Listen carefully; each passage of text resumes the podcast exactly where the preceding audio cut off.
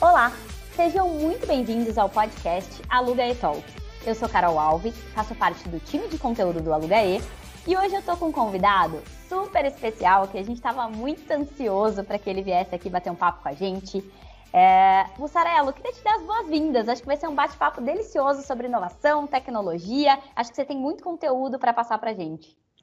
Carol, muito bom estar com você. Obrigado pela, pela lembrança, obrigado por ter considerado meu nome. É sempre muito bom conversar com vocês e com o grupo de vocês. Bacana. Você queria começar falando, eu queria que você se apresentasse. Quem é o Bussarelo?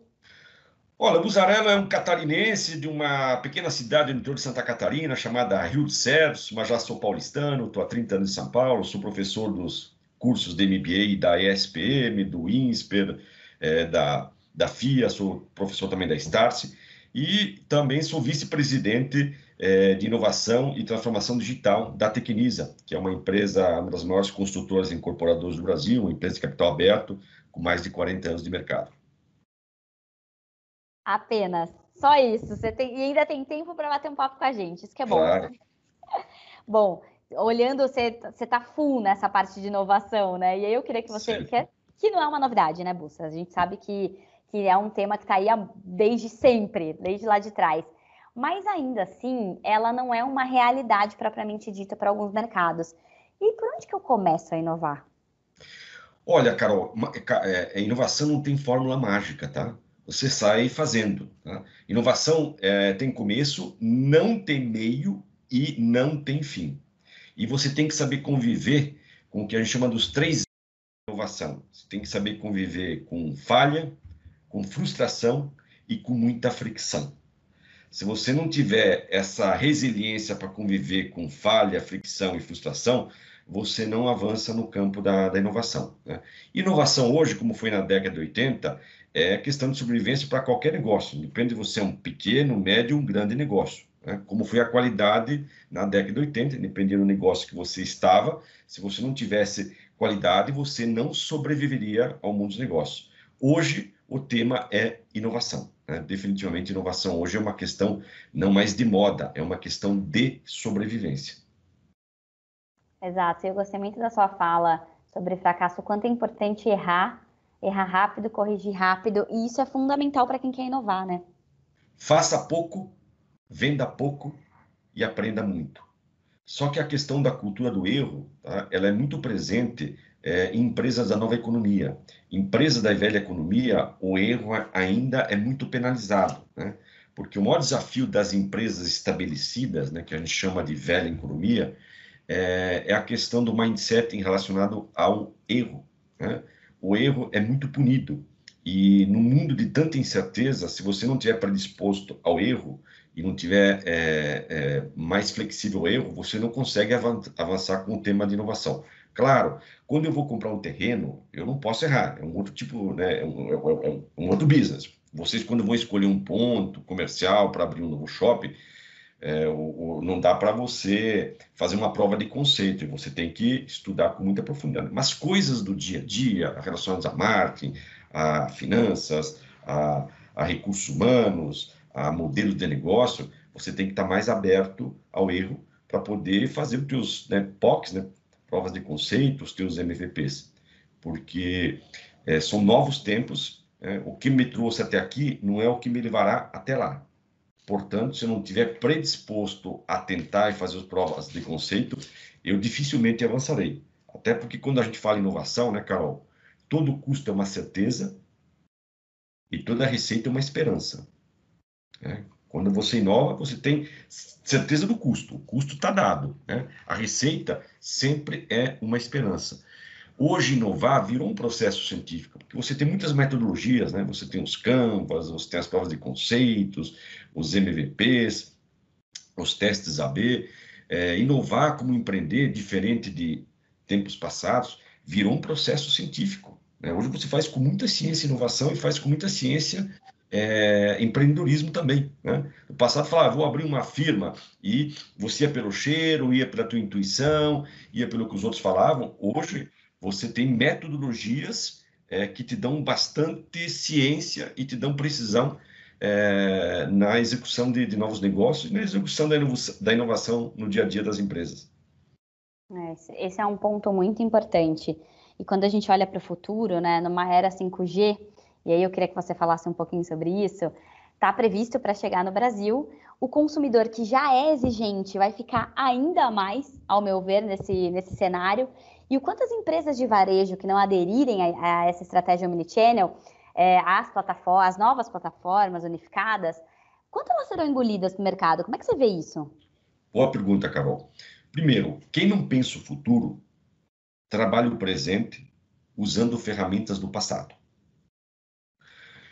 Eu estava na China em 2019 e eu fiquei um dia no laboratório da Huawei, vendo todas as possibilidades 5G. E eu lhe confesso, eu voltei bastante inquieto, porque as competências que eu apropriei ao longo da minha carreira não farão mais sentido a partir da entrada do 5G. Já, já, já, já houve um descasamento muito intenso das competências. O 5G não é uma mudança de número de 4G para 5G. 5G, nós estamos falando em carros autônomos. Né?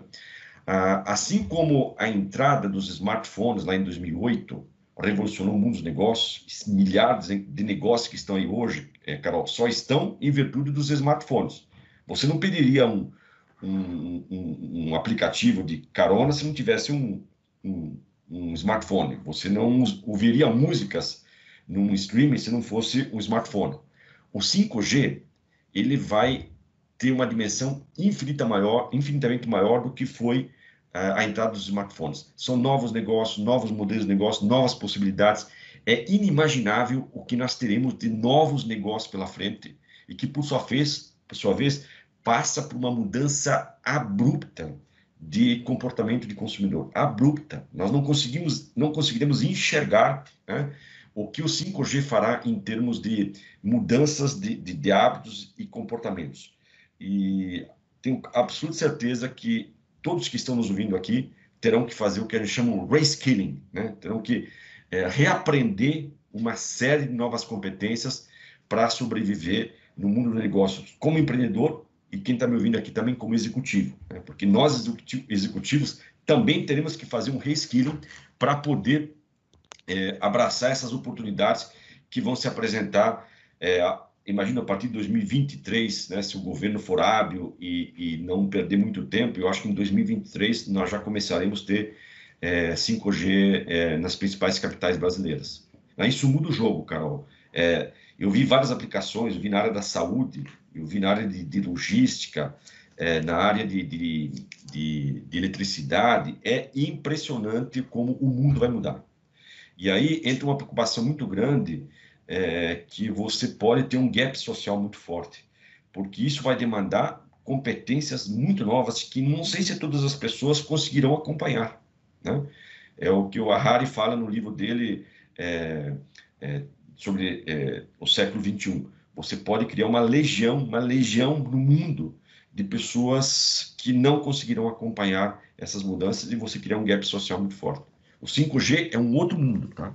Eu lhe confesso, quando eu fiquei lá no laboratório, eu saí de lá muito inquieto, porque a gente não consegue enxergar os negócios que surgirão em virtude do 5G. Né? O Omnichannel, que já está dado, né, Carol, vai ficar muito mais intenso, né? É. Cada vez mais, mais intenso. E hoje você tem uma questão muito importante, que é a questão da última milha, né? Que cada dia que passa está sendo melhor resolvida, né? Que era um grande problema do varejo, a última milha, aos poucos, ela está sendo muito bem resolvida. E com o 5G, isso vai acelerar substancialmente é a questão da logística da última milha. Né? É, Eu estava numa loja essa semana, Conceito, que abriu, talvez uma das melhores lojas conceitos do Brasil, que é a loja do Boticário. Hoje é dia 20, hoje é dia 16 de novembro de 2020, e eles abriram uma loja na Rua dos Pinheiros. Uma loja conceito maravilhosa, maravilhosa, é a primeira deles no Brasil. É uma experiência única conhecer a loja. E uma das coisas que me chamou muito, muito atenção é que ele já tem a prateleira infinita.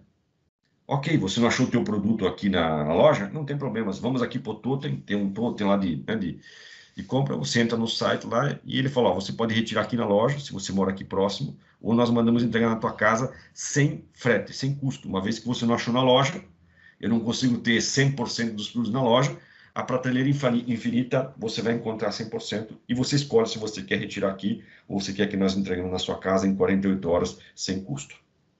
Incrível. É de frete. Interessante, né? Então, é, a última milha ela foi resolvida graças ao 4G. Lembrando, esses aplica todos, aplicativos todos que nós usamos no dia a dia, por exemplo, o Waze, ele não roda no 3G. Roda no 4G. O próprio Uber, você teria dificuldades para chamar no 3G. Né? Quando você muda de 4G para 5G, nós estamos falando em 100 vezes mais é, de potência, de velocidade. Né? Você não consegue viabilizar um carro numa tecnologia 4G, você consegue viabilizar um carro autônomo numa tecnologia 5G. Né? Então, definitivamente, nós vamos deixar de sair, nós vamos sair do mundo da internet das pessoas para entrar no mundo da internet das coisas. Hoje nós temos aproximadamente 5 bilhões de pessoas conectadas na internet. Quando você muda para 5G, que a gente chama né, do IoT, Internet of Things, Internet das Coisas, é ad infinito o número de coisas que estão conectadas. São trilhões e trilhões de coisas conectadas. E o mundo será cada vez mais é, o mundo do Big Data. Né? Tudo isso vai gerar dados, informações. Eu estava na China e uma das coisas que me chamou muita atenção é que na China eles estão tão sofisticados com dados que primeiro depois eles vendem.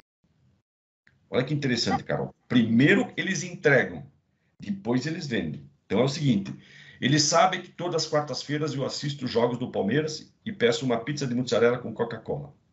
O algoritmo aprendeu, ele me acompanha, ele sabe que eu estou em São Paulo naquele dia, possivelmente é, estarei assistindo o jogo do Palmeiras e ele manda entregar uma pizza de mussarela com Coca-Cola. Se você não se manifestou, no dia seguinte é que ele vai cobrar, ou seja, no dia seguinte é que ele vai vender.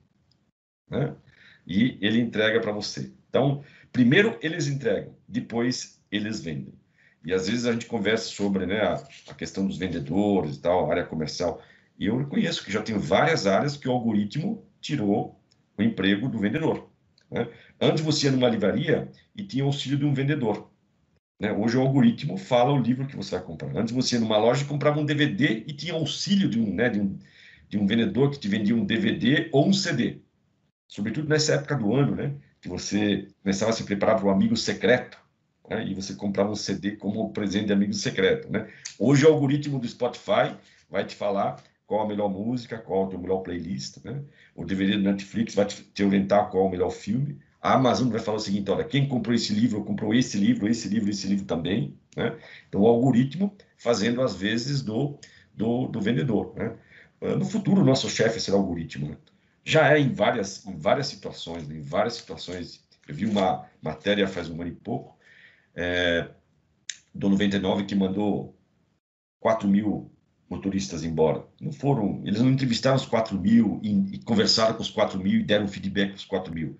Eles simplesmente desabilitaram o aplicativo né, e mandaram uma mensagem. Infelizmente, a sua nota ficou abaixo do que nós consideramos razoável. Recomendamos que você busque uma capacitação e volte a se candidatar para ser motorista do nosso aplicativo nos próximos seis meses. O aplicativo que fez, né? não foi o ser humano. Então, definitivamente, o algoritmo vai entrar nas nossas vidas e possivelmente será o nosso chefe. Né? É incrível, porque você começa a mensurar, bom, se você não tem um padrão de atendimento aqui, né, você está fora. E aí, falando, você falou muito sobre as competências do futuro, essas competências do futuro, com a chegada do 5G. Quais competências são essas? Conta pra gente o que você está vendo. Posso te falar, Carol, são muitas, são muitas, são muitas competências que passam tanto pelas soft skills como pelas hard skills. A pessoa fala muito das soft skills, né?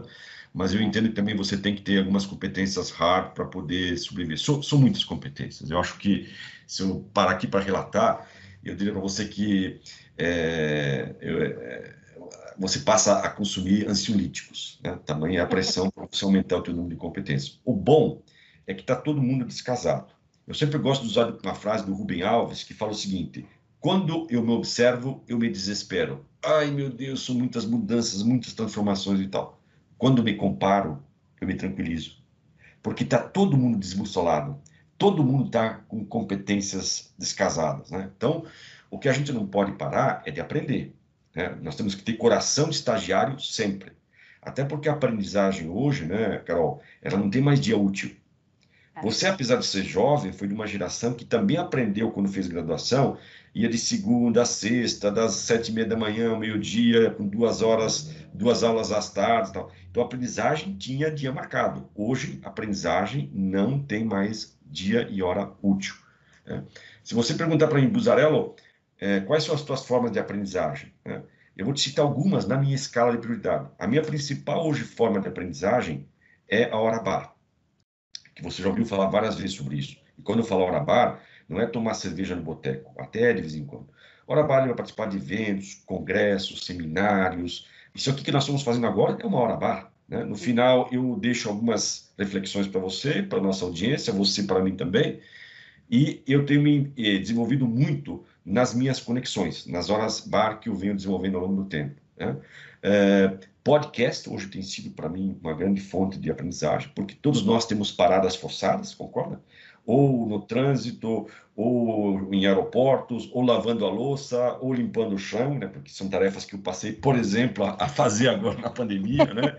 é. É, ou na academia, ou às vezes está com uma insônia, tá, tá, não está conseguindo dormir, você vai lá e ouve um, um podcast. O LinkedIn tem sido para mim uma grande fonte de, de, de, conhecimento. Faço muitos cursos online. O YouTube tem sido uma grande universidade. O YouTube hoje tem grandes conteúdos, conteúdos muito interessantes, onde dá para você é, se desenvolver. Os livros já foram mais, muito menos hoje. O WhatsApp tem sido o meu principal livro didático. Quando eu falo WhatsApp, Carol, não é para mandar mensagens do grupo de família, vai Corinthians, né? é, fora Temer e tal. Não, não é nada disso.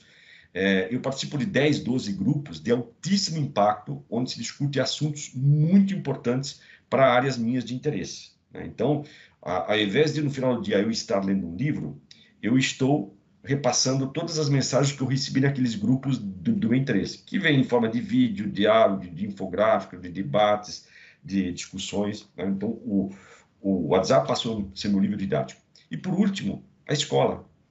A escola não é mais o único lugar que eu aprendo, e as empresas não é mais o único lugar que eu trabalho. As empresas viraram escolas e as escolas viraram empresas. Por isso que os talentos querem trabalhar em empresas universitárias, né? Porque antes, Carol, nós tínhamos que aprender para trabalhar. Hoje você trabalha para aprender. Né? Todo mundo quer trabalhar em empresas universitárias, concorda? Todos os bons talentos querem trabalhar em empresas que eles possam se desenvolver, onde tenham chefes inspiradores, modelo de gestão inspirador, pessoas inspiradoras, né? porque eu fui de uma geração que para trabalhar eu tinha que aprender. Hoje, para aprender, eu tenho que trabalhar. Né? Por quê? As escolas viraram empresas, as empresas viraram escolas. As escolas ensinam o que é certo, Carol.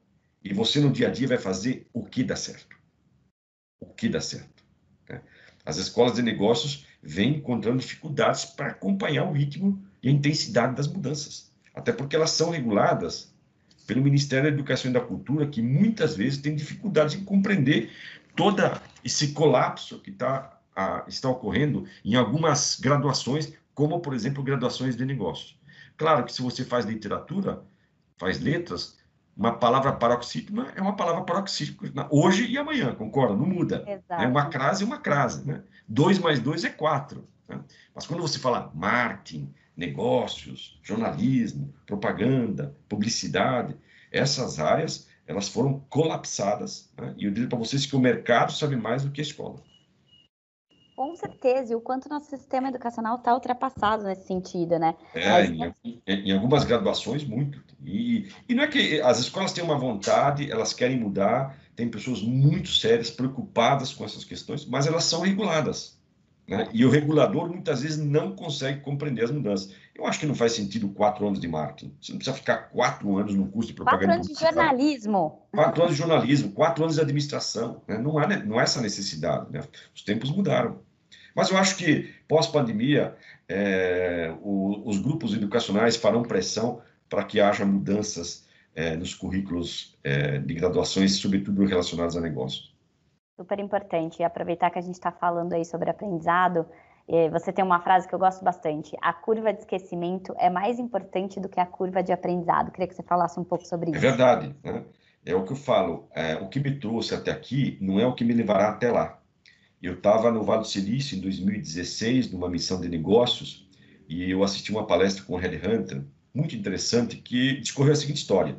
Ele estava contratando um, um diretor para uma operação no Vale do Silício e veio o diretor para entrevista. E o diretor começou a relatar a experiência dele. Falou: Olha, eu tenho 36 anos de experiência, eu conheço o mercado B2B, conheço o mercado B2C, trabalhei com varejo, conheço o mercado de real estate, conheço toda a mídia a, americana, conheço todo o mercado latino-americano, negociei com todos os veículos, gerenciei, gerenciei milhões e milhões e milhões de orçamento de comunicação e tal. Hunt chegou para ele, bateu nas costas dele e falou: parabéns, a tua experiência é muito boa, muito boa, mas é uma experiência antiga, ela não faz mais sentido para os dias atuais. O que você tem de experiência, essa tua experiência, hoje, ela não fica mais de pé. Você vai ter que fazer um reskilling. Né? Então, a curva de esquecimento hoje é mais importante que a curva de aprendizado. Né? As, a, é mais importante é, você jogar as ideias velhas fora do que aportar novas ideias. Antes de aportar novas ideias, você tem que jogar ideias velhas fora. E eu vou te falar, Carol, não é tão simples assim, tá? Não é tão simples assim. Sobretudo quando você olha para esses conflitos intergeracionais que tem nas empresas. Né? Imagina executivos com uma grande experiência, às vezes monotema, monossegmento, monoindústria, eles têm dogmas. E não é fácil você mudar esses dogmas, porque as pessoas adoram mudanças, elas só não adoram ser mudadas. Né? E a jornada de aprendizado, ela é dolorida, ela demanda humildade, muita humildade. Eu tenho um grupo de executivos que trabalham comigo, numa faixa, idade, faixa etária de 34, 35 anos, que me ensinam todos os dias, que me obrigaram a fazer todo um, um reaprendizado, não só de hard skills, mas também de soft skills, né? porque eles falam para mim o seguinte, Buzarello, onde eu não posso ser, eu prefiro não estar. Olha que declaração. Onde eu não posso ser, eu prefiro não estar. Né? Então, isso demandou um trabalho meu de regeneração para que eu pudesse gerenciar todo esse grupo de executivos maravilhosos que trabalham comigo. Porque cada ano que passa, eu me torno um executivo mais clássico, né? eu estou avançando na idade, e as pessoas que trabalham comigo são mais jovens e que demandam um outro estilo de liderança, que demandam outras fontes de inspiração e que demandam de mim habilidades que até então não faziam parte do meu da minha paleta de competências que eu passei a incorporar. Há 10 anos, Carol, quando eu fazia um anúncio no Estadão, na Folha, eu sabia a safra de eucalipto que a editora Abril tinha usado para fazer a impressão da Veja naquele final de semana. Nossa. É. Hoje eu estou discutindo não mais marketing, estou discutindo matemática. Né? E às vezes o pessoal fala de dados. Né? Existe uma diferença muito grande entre números e dados. Eu vejo muita gente que entende de números, mas não de dados, tá? Números são diferentes de dados. Números é quando você pega uma planilha de Excel e o teu cérebro consegue fazer análise numa planilha de Excel com 30 colunas e 120 linhas, concorda? Você tem uma uhum. capacidade cognitiva para fazer abstrações em cima de uma planilha como essa. Quando você fala em dados, você não está fazendo em linhas e colunas, está falando em terabytes, né? gigabytes, terabytes, whatever. Né? O cérebro não tem condições de, de processar é, essa quantidade de, de, informações. Novos tempos, realmente é por isso que o ansiolítico aí, os ansiolíticos têm sido os, os medicamentos mais vendidos no mundo da, da, da saúde. Né? A indústria do coração movimentou por muitos anos a indústria da saúde. Daqui para frente, o que vai movimentar a indústria da saúde é a cabeça. Porque todo mundo está desbussolado, né? Todo mundo fica, de alguma forma, ansioso e desenvolve essas novas doenças, né, essas doenças modernas desse novo século, em virtude dessa questão toda de, de mudanças é, que vão impactar muito aí o nosso jeito de, de viver, de consumir, de executar, de liderar, enfim, são, são grandes mudanças. E quando a gente fala de dados, né, de Big Data, é, de nada adianta isso sem uma Big Idea, né? Você tem, você tem muito dado e às vezes você não faz nada com aquilo. Exatamente, exatamente. Porque as pessoas sabem trabalhar com números. Tá? As pessoas sabem trabalhar com números. Números é diferente de datas, né? E aí você sai do Big Data para o Big Idea, para o Small Idea e para o Insight, né? Então é difícil você sair do Big Data para o Small Data, para o e, e para o insight. Né? Você tem um insight lá embaixo, precisa de experiência, precisa de abstração, precisa de, de, de, de um refinamento analítico diferente. Né? Bons tempos aquele que você falava assim, não gosto de matemática, então vai fazer jornalismo, vai fazer propaganda e publicidade, vai fazer relações internacionais, vai fazer marketing. É, hoje não tem Não tem escapatória. Se você quer fazer uma dessas, matérias, dessas graduações, você vai ter que entender de marketing. Até porque hoje o, a, o conteúdo é a nova publicidade, né? É. Só que é um conteúdo analítico, né? No passado você fazia uma campanha, né, Carol? Era spray and pray. Espalhe e reze. Hoje, você usa o conteúdo, você vai saber quantas pessoas navegaram pelo conteúdo, quantas pessoas clicaram, quantas pessoas compartilharam, quantas pessoas foram para o teu site através daquele conteúdo, quantas dessas pessoas deixaram lead e quantos desses leads foram convertidos. Então, o conteúdo passou a ser a nova publicidade, mas é um conteúdo analítico, que você precisa ter uma formação analítica para acompanhar esse conteúdo e fazer um conteúdo que tenha, é, de alguma forma, relevância. Né? Porque no começo das redes sociais, você tinha muito as métricas da vaidade. Lembra das métricas da vaidade? Oh, tantas pessoas viram, tantas pessoas compartilharam, tantas pessoas comentaram. Essas são as métricas da vaidade. As métricas de verdade é quantas converteram, quanto custou para converter, qual é o CAC, né? custo de aquisição é, de um cliente, qual é o, o, o lifetime value do cliente. É, são, são outras métricas, que são as métricas efetivamente de verdade. Né? Uhum. E aí eu vejo o surgimento de centenas de escolas agora na, na pandemia, eu vi várias escolas é, formando e oferecendo cursos para essa nova economia, para esses novos profissionais que precisam, de alguma forma, ter essas, essas novas competências.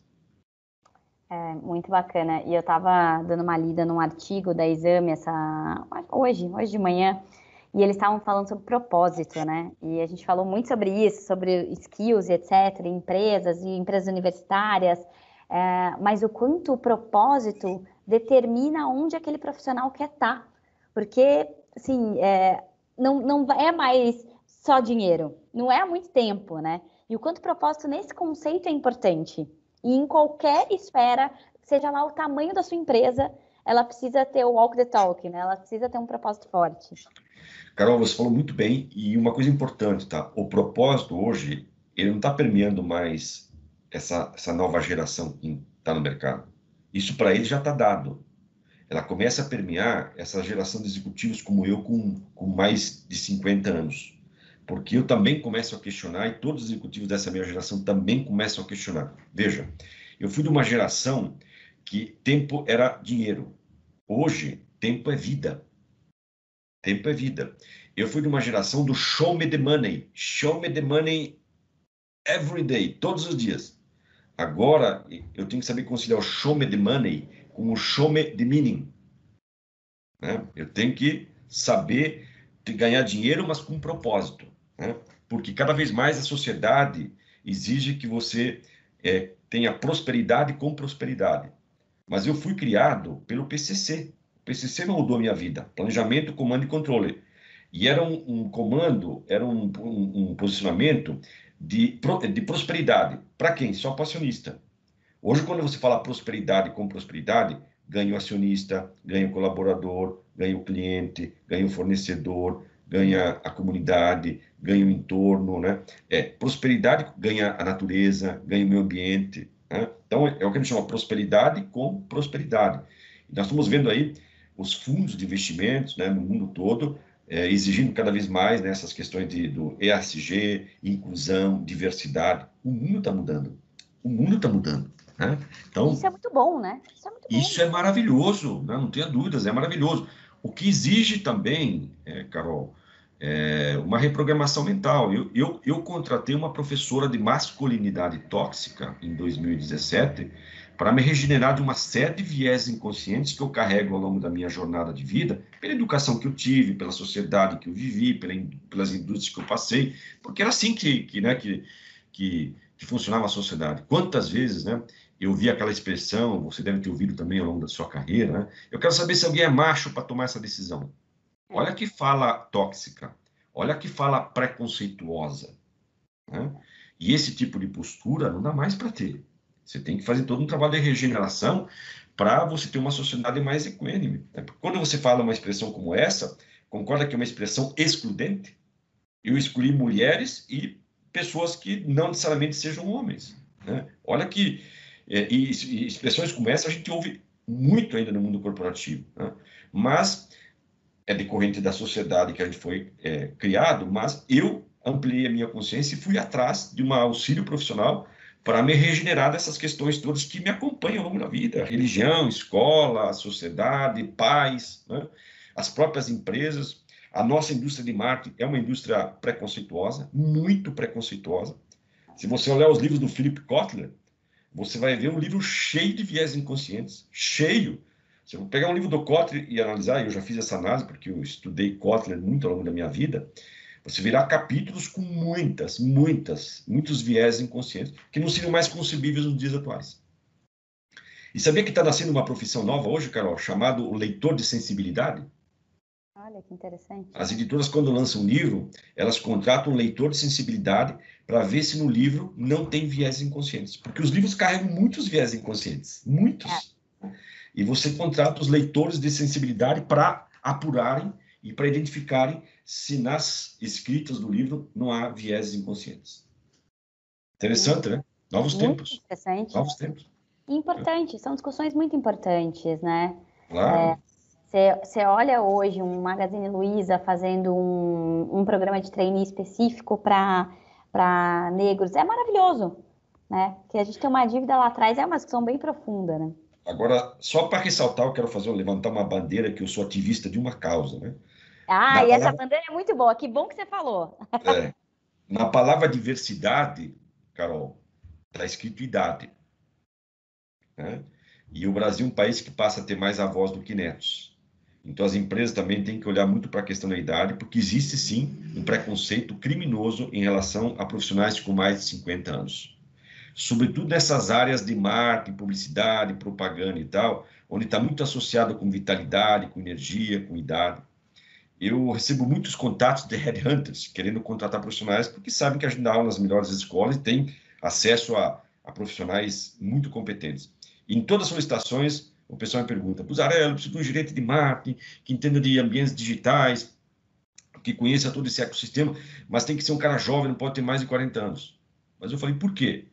Ah, porque o cliente não quer um, um, executivo com mais de 40 anos. Eu falo, puxa, mas eu estou no auge da minha carreira com 54 anos, quer dizer que o teu cliente não me contrataria porque eu tenho 54 anos? É, infelizmente é assim que funciona. Pois é, mas isso é, isso é, preconceito com a idade, né? O fato de eu ter 54 anos não quer dizer que eu não conheça esse mercado digital, esse mundo da animação. E eu conheço, estou no auge da minha carreira.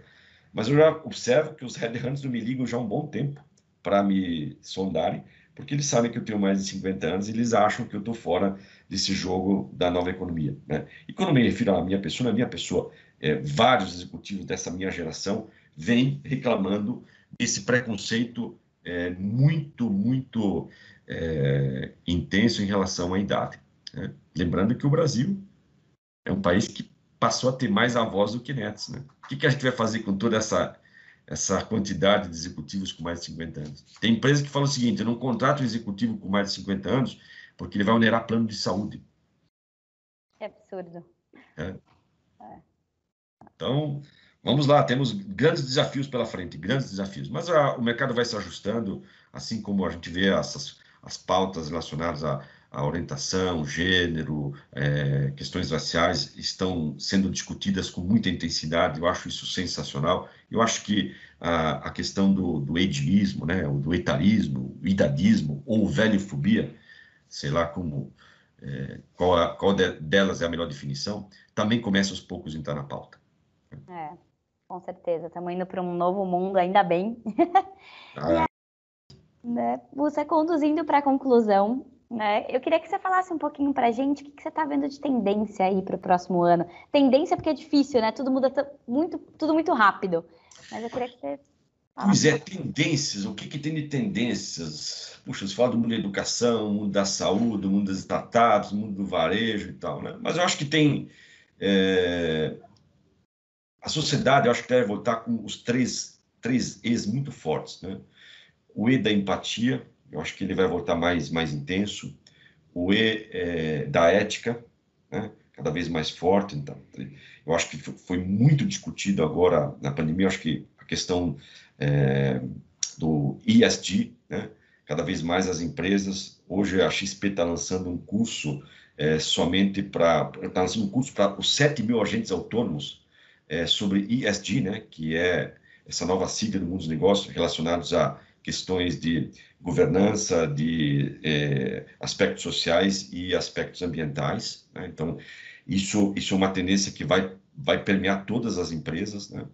É, e a questão da emoção. Acho que todos nós voltaremos muito mais emotivos depois dessa dura jornada que nós passamos. Né? Então, emoção, ética e empatia é, eu acho que ela, elas abrangem todos os setores, abrangem a sociedade, voltará muito forte, ficará muito evidente aí nesse retorno é, pós-pandemia. E isso vai demandar das empresas novos estilos de liderança. Né?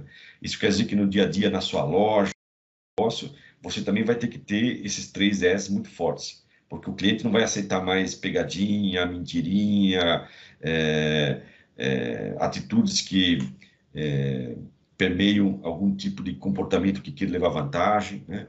É, não vai aceitar empresas que não tenham empatia, né? que não tenham uma, uma alma mais, mais é, voltada para a prosperidade com prosperidade, e também é, não vai, é, vão, cada vez mais as marcas vão precisar usar a emoção para convencer. Eu acho que você viu esse comercial da Coca-Cola, né? que saiu essa semana e que viralizou o mundo, né? Emoção pura, né? É um dos esses né? Viralizou o mundo, um belíssimo comercial pautado 100% em emoção. Né? Então, isso vai ficar cada vez mais, mais forte. Bacana. Queria muito te agradecer por esse bate-papo. Pena que o tempo é curto, porque a gente poderia ficar aqui horas batendo papo. Você tem muito conteúdo bacana para dividir. É, obrigada mesmo, foi. Obrigado a você, difícil. Carol. Sempre uma hora estar com você, sempre bom falar contigo. Parabéns aí pela iniciativa de vocês aí. E sucesso na jornada. Bom Black Friday e bom Natal para vocês. Sucesso para todos nós. E para você que nos acompanha, continue sugestões de temas e entrevistados através dos nossos canais digitais. Muito obrigada pela sua audiência e até o próximo programa.